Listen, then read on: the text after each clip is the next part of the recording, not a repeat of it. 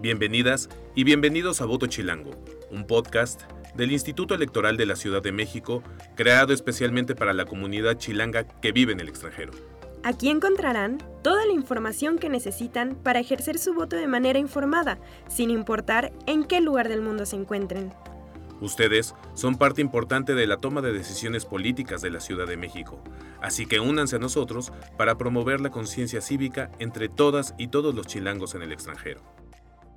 Hola a todas y a todos, a nombre del Instituto Electoral de la Ciudad de México les damos la más cordial bienvenida al segundo episodio de Voto Chilango, el podcast. Yo soy Ivette Pérez Lee y en esta oportunidad vamos a abordar un asunto de gran relevancia en la preparación y desarrollo de la próxima elección. Me refiero a la organización electoral en la implementación del voto desde el extranjero. Para este episodio tenemos el honor de contar con la presencia del maestro Ernesto Ramos Mega, consejero de este Instituto Electoral de la Ciudad de México, quien compartirá su valiosa experiencia y conocimiento sobre el tema que nos ocupa. El maestro Ramos Mega se desempeña como presidente de la Comisión de Organización Electoral y Geostadística del ISM, una labor crucial que involucra la supervisión y evaluación de diversas actividades relacionadas con la organización del proceso electoral local ordinario 2024. Esta comisión se encarga, entre otras cosas, de revisar, analizar y evaluar los modelos, procedimientos, documentos y materiales utilizados durante el proceso electivo, incluyendo aquellos relacionados con el voto desde el extranjero. Muchas gracias, consejero, por acompañarnos en este espacio. Quisiera que para iniciar nos diera una pequeña introducción del proceso de registro para votar desde el, extranjero, los requerimientos y plazos correspondientes. Por favor. Gracias, Ivette, por invitarme a platicar con el auditorio de este nuevo podcast. Me parece que es un gran proyecto de difusión. Y sí, efectivamente, es que las personas que deseen votar para desde personas mexicanas residentes en el extranjero, chilangas, chilangos residentes en el extranjero, que deseen votar en este proceso electoral, en la jornada electoral en la cual vamos a elegir pues, prácticamente en la Ciudad de México renovar todos los cargos y que desde el extranjero van a poder votar por la jefatura de gobierno y también por la Diputación Migrante, es que tienen que registrarse a través de la página votoextranjero.ine.mx y qué tienen que hacer ahí. Primero tienen que decirnos que efectivamente quieren votar en las elecciones y tienen que elegir la modalidad de votación. Esta modalidad de votación puede ser por internet, que es la más moderna, es segura y lo pueden hacer desde sus teléfonos móviles o incluso desde una computadora, o la vía postal, una vía tradicional que desde hace varios años se está realizando tanto en el Instituto Electoral de la Ciudad de México como en el INE, en la cual les enviamos las boletas mediante un sobre y nos tienen que regresar mediante ese mismo sobre las boletas, o una votación presencial. Y esta es la votación presencial el mismo 2 de junio, que pueden acudir a una oficina del consulado en las cuales se van a instalar máquinas de votación electrónica y ahí van a poder votar en un horario de 8 de la mañana a las 18 horas, 6 de la tarde, horario México. Tienen que elegir entre alguna de estas tres opciones. Por supuesto, el voto por internet y el voto postal son votos anticipados, tienen que hacerlo antes de esa fecha. El voto por internet se tiene que realizar em, el del 18 de mayo hasta el 2 de junio, por ejemplo, pueden meterse a la página que les corresponda y ahí van a votar en esas fechas. El voto postal tienen que enviarlo lo antes posible, tan, tan pronto marquen sus boletas para que el INE lo reciba a más tardar el 1 de junio y el voto presencial, como decía, pues lo hacemos el mismo día de la jornada electoral, al igual que se realiza en el territorio nacional. Perfecto, entonces todavía estamos a tiempo, por favor eh, hagan su registro. Eh, no es mucho, pero todavía tienen oportunidad de hacerlo, así que los, los invitamos a que, que, lo hagan lo más pronto posible. Ahora, si no alcanzan a hacerlo y tienen su credencial para votar vigente, igual pueden acudir a un consulado a votar pero para ese caso solamente pueden votar presencialmente las primeras mil personas que, que acudan al consulado respectivo. Si son de esas primeras mil personas van a poder votar sin registrarse, sin haber hecho este registro previo, pero eh, como son espacios limitados, la recomendación es que vayan temprano y puedan ah, ejercer su derecho. Perfecto, muchas gracias por por esa recomendación. Creo que es muy útil para todos los que no tenían la fecha como muy clara, pues aprovechar que todavía hay oportunidad. Eh, consejero, para facilitar el proceso electoral para las chilangas y chilangas que, que están eh, en el extranjero, el ISM ha elaborado diferentes materiales y documentos electorales. ¿Usted nos puede decir cuál es ese material y documentación y cuáles son los elementos que aseguran eh, su seguridad y confiabilidad para que también pues, esta comunidad migrante sepa que se están cuidando todos estos detalles? Sí, claro. Bueno, en el territorio nacional, por supuesto, tenemos, ya sabemos, tradicionalmente en las casillas urnas, mamparas, boletas, etc. Para el caso del voto del extranjero, por supuesto, los que decidan votar vía postal van a tener sus boletas, una jefatura, una para la jefatura de gobierno, otra para la diputación migrante.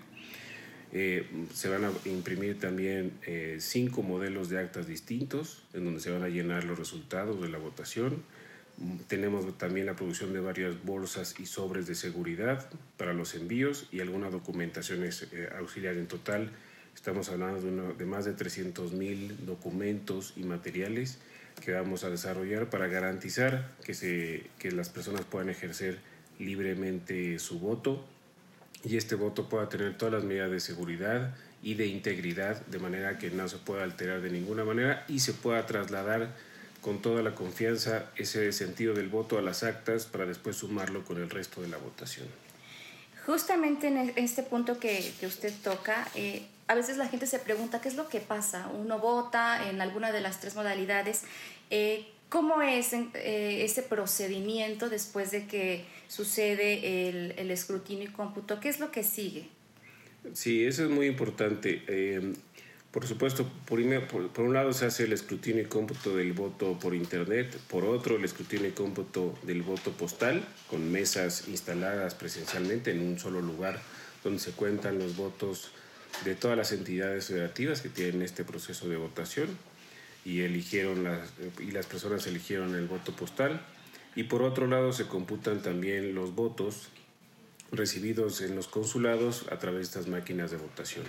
Todos estos votos se van a, y las distintas actas se van a sumar y se sumarán a la votación territorial para determinar los ganadores.